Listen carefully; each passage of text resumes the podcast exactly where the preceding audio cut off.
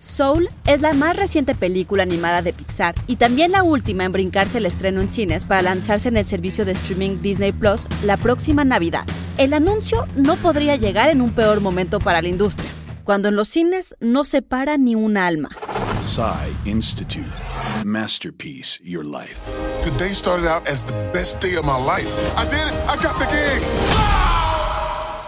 Luego de caer por accidente en una alcantarilla, el protagonista de la cinta se encuentra con una serie de personajes que lo ayudan a llegar al más allá y que parecen muy simples ya que están hechos a partir de un simple trazo, lo que supone un verdadero desafío al crear actuaciones que se vean y sientan diferentes.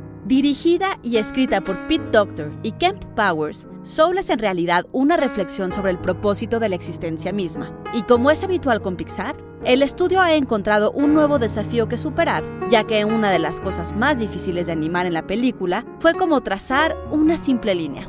So what do you want to be remembered?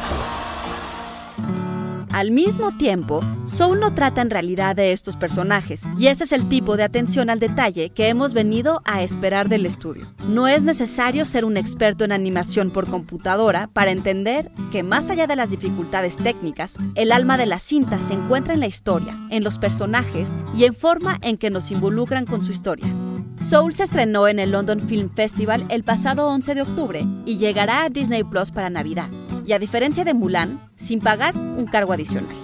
Idea original y guion Antonio Camarillo, basado en el artículo de Dirk Levy para Cinema Blend. Y grabando desde casa, Ana Goyenechea. Nos escuchamos en la próxima cápsula SAE.